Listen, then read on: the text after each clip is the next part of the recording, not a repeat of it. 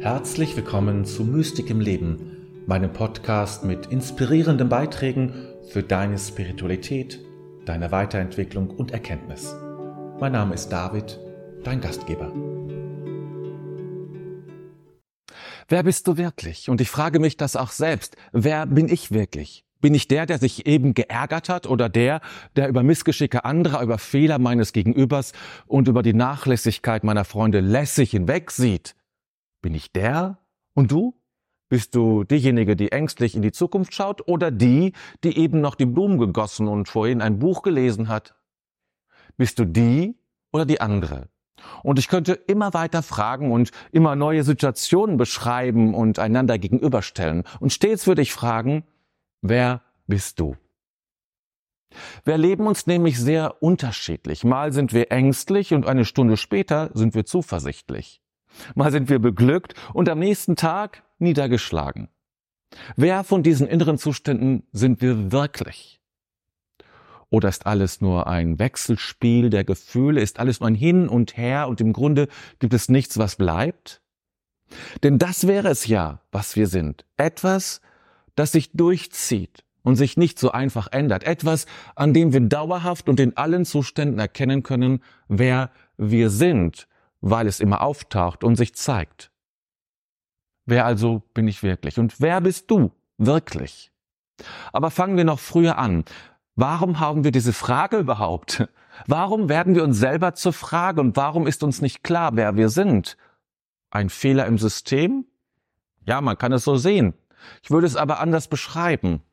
Die Möglichkeit, sich selbst zur Frage zu werden und sich zu verfehlen, das ist der Preis des Menschseins.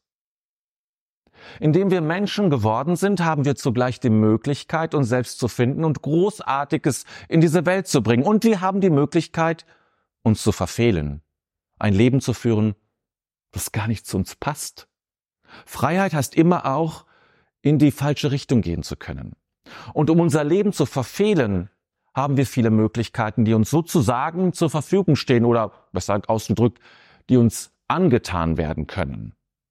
Natürlich sind die Einflüsse in unserer Kindheit ein wichtiger Faktor dabei. Hier entscheidet sich viel und es entscheidet sich auch, wie wir mit der Frage umgehen, wer wir sind und wie wir überhaupt erkennen, wer wir sind. Sind wir als Kinder nur dafür da, die Ehe unserer Eltern zu kitten? Sind wir für die emotionalen Bedürfnisse unserer Mutter da gewesen? Oder sind wir einfach irgendwie ins Leben gekommen war es, wie man so unschön sagt, ein Unfall, dass wir gezeugt wurden. Und weiter gefragt, wie ist man mit uns umgegangen? Was haben wir erlebt? Alles, was wir erleben, macht eine Aussage darüber, wie wir gesehen werden. Ich weiß zum Beispiel, dass ich als Kind darunter gelitten habe, dass man im Kindergarten keinen Platz für mich hatte. Die anderen Kinder in der Nachbarschaft gingen jeden Morgen zum Kindergarten. Ich blieb alleine zu Hause. Das war nicht nur schade, es war eine Botschaft, die ich dadurch erhielt, die ich lange nicht erkannte und die ihr Unwesen in meinem Inneren trieb. Ein Menschenleben pendelt zwischen zwei Verhaltensweisen hin und her. Es geht um Anpassung und Selbstsein. Und es kann gar nicht darum gehen, sich nirgendwo anzupassen. Es gehört ganz wesentlich dazu. Wenn sich niemand anpasst, dann kommen wir nicht zusammen. Wir finden keine Kompromisse mehr, weil jeder auf seine Meinung und Forderung besteht. Das kann also nicht das Ziel sein. Aber es kann auch nicht das Ziel sein, dass wir uns so anpassen, dass wir uns selbst nicht mehr finden. Und das geschieht sehr häufig. Vielleicht weniger bei den Kindern heute, aber bei dir und deiner Generation vermutlich schon und meine auch.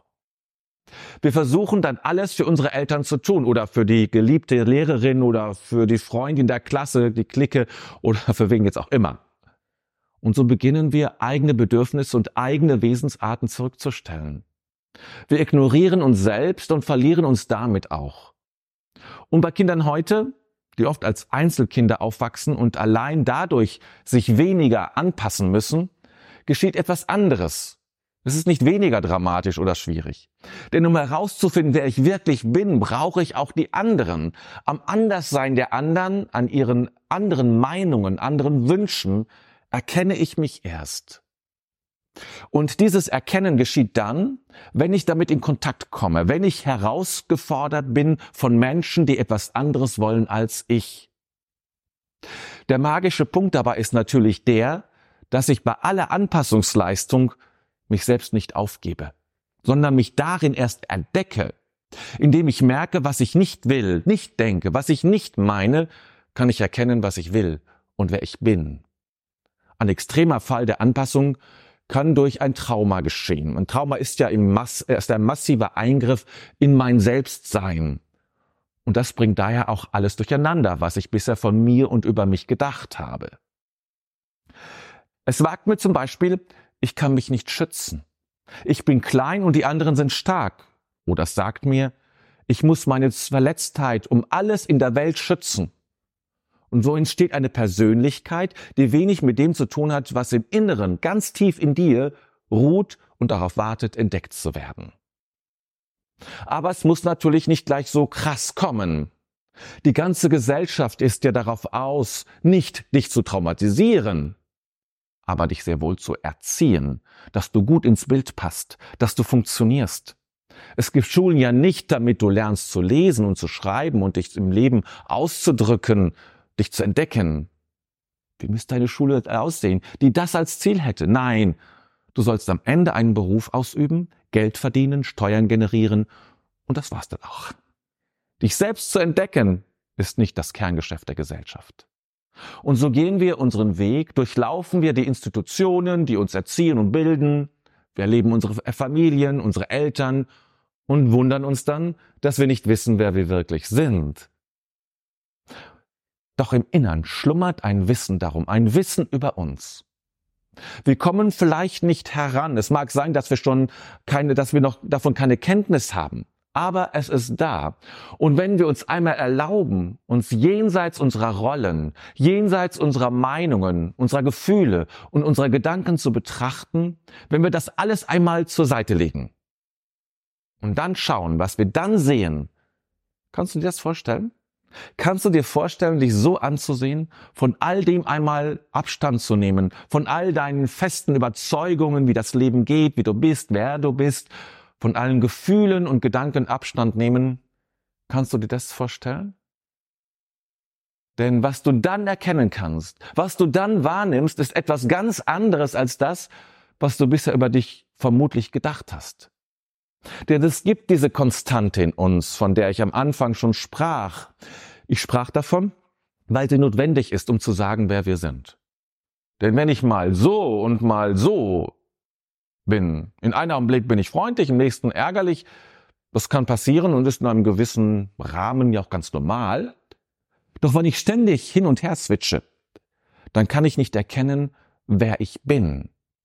Ich könnte höchstens sagen, ich bin der, der in einem Augenblick freundlich und im nächsten Augenblick ärgerlich ist. Mit anderen Worten, ich bin der Wankelmütige, der Unberechenbare. Doch das scheint mir keine Qualität zu sein, mit der ich mich gerne selber beschreiben möchte.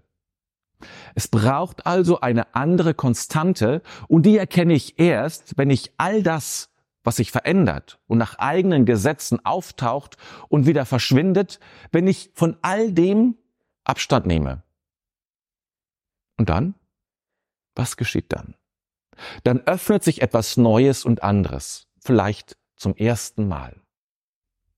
Wenn du also in diese besondere Qualität vorgestoßen bist, dann entdeckst du nämlich, dass es jenseits von Gefühlen und Gedanken den häufigsten Inhalten unseres Bewusstseins, dass es da noch etwas anderes gibt. Und dieses andere ist das, was du wirklich bist. Du bist nämlich nicht das, was du über dich denkst, schon mal gar nicht, was andere über dich denken. Du bist nicht das, was du fühlst, so schön es auch sein mag. Du bist weit mehr. Dein Sein geht darüber weit hinaus. Wenn du beginnst, dich wirklich zu entdecken, dann wirst du beginnen zu staunen ohne in eine Hybris zu verfallen, in eine, in eine Form von Narzissmus, wirst du erkennen, dass du voller Ruhe und Klarheit bist. Jenseits von Gedanken und Gefühlen beginnt das Reich der Stille und der Klarheit. Vorbei die Zeit, wo du Sklave deiner Gedanken warst. Vorbei die Zeit der Verwirrung und des Nebels in dir. Hier an diesem Ort, an diesem Jenseits bist du ruhig und klar wie ein Gebirgssee. Und nicht nur das, Du bist doch voller Mitgefühl. Du musst nämlich gar nicht erst lernen, mitfühlend zu sein, musst keine Kurse dazu belegen oder Bücher dazu lesen. Das kannst du alles tun. Doch geht es nie darum zu lernen, mitfühlend zu sein. Es geht immer darum, dein Mitgefühl zu entdecken, im wahrsten Sinne des Wortes. Es geht darum, die Decke wegzuziehen und dann zeigt sich dein Mitgefühl ganz natürlich, wie von selbst. Du bist längst mitfühlend. Du bist längst still und klar. Du bist längst zuversichtlich. Du hast es nur noch nicht entdeckt, hast es nicht wahrnehmen können, weil du anderes wahrnehmen musstest und wolltest. Du hast deine Entdeckungsreise zu dir selbst abgebrochen, weil es zu unbequem für diese Welt war, weil du dich erst schützen musstest und aus der gefühlten Notwendigkeit, dich zu schützen, gar nicht mehr herauskamst. Und wenn du diese Entdeckungsreise wieder beginnst, wenn du also alles lässt, was man dir über dich gesagt hast, was andere meinen bei dir entdeckt zu haben, dann wirst du irgendwann, es kann etwas dauern, weil sich nicht gleich alles zeigt und erschließt, aber mit der Zeit wirst du dann tatsächlich entdecken können, dass du vollkommen bist und dass Fehler nicht schlimm sind. Und du wirst decken können, dass du eine ganz besondere und eigene Art hast zu leben und Dinge zu tun und zu verstehen. Und diese Art und Weise ist nicht besser und nicht schlechter als die der anderen Menschen. Sie ist einfach anders. Es ist übrigens nicht so, dass wir hier an diesem Punkt der Entdeckungsreise keine Angst mehr haben, keine Wut. Nein, das wäre auch unmöglich. Wir werden uns weiterhin ärgern, wütend werden und uns verteidigen müssen und wollen. Ich vermute aber, dass das immer weniger häufig sein wird. Aber es wird immer wieder vorkommen. Aber es ist ein ganz bestimmter Unterschied entstanden dann, wenn du die Reise wieder aufnimmst. Und der Unterschied ist, dass du alle Ängste und Gedanken entthront hast. Sie sind da, dürfen da sein, aber sie haben ihre alles bestimmende Macht verloren. Sie sind nur noch das, was sie eigentlich immer waren und hätten sein sollen. Eine Variante des Selbsterlebens, die dir wichtige Informationen und Ressourcen zur Verfügung stellen. Mehr nicht. Bisher hast du das, was du gedacht hast und was du gefühlt hast, als Wahrheit angesehen, als das, was du bist. Aber du wirst erkennen, dass dem nicht so ist. Das bist du gar nicht. Das ist nur ein Teil von dir. Wie kannst du nun diese Reise zu dir, zur Selbstentdeckung beginnen? Das naheliegendste habe ich schon, habe ich eben schon genannt.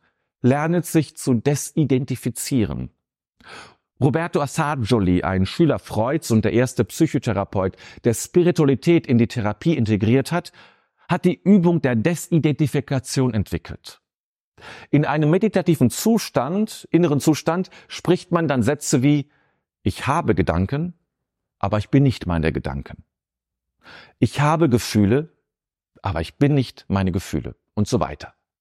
Am Ende bleibt ein offener Raum übrig, eine ganz besondere Qualität des Seins, deines Seins, die jenseits ist, jenseits von Gedanken und Gefühlen, von Meinungen und Vorstellungen, von Glaubenssätzen und von Empfindungen.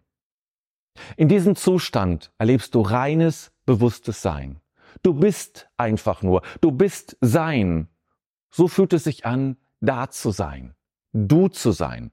Ohne Frage kann es dafür nötig sein, alte Wunden zu heilen, die uns in solchen Augenblicken gerne in die Quere kommen, die ihre Chance nutzen und hoffen, endlich gesehen zu werden. Aber auch hier hilft dir der Zustand des reinen Seins. Denn Heilung geschieht immer dann, wenn die Wunden deines Lebens mit deinem reinen und heilen Sein in Berührung kommen. Alle Heilung geschieht genau so. Dein Sein heilt dich. Und noch etwas. Wenn du in diesem Sein angekommen bist und wenn du immer tiefer gehst und bereit bist, tiefer zu gehen, dann entdeckst du das nächste Wunder. Du entdeckst, dass es einen Bereich oder Raum in dir gibt, das alles sind nur Metaphern und keine Beschreibungen, einen Raum, in dem du dich, dich und Gott nicht mehr unterscheiden kannst. Es ist ein ganz besonderes Erleben, so weit und so tief zu kommen. Aber dort erkennst du nicht mehr, hier begegne ich Gott und, oder etwas ähnliches, also eine Dualität zwischen Gott und mir. Du kannst den Unterschied nicht mehr sehen. Du spürst beides zugleich in einem. Und weißt du was? Dann hast du wirklich erkannt, wer du wirklich bist.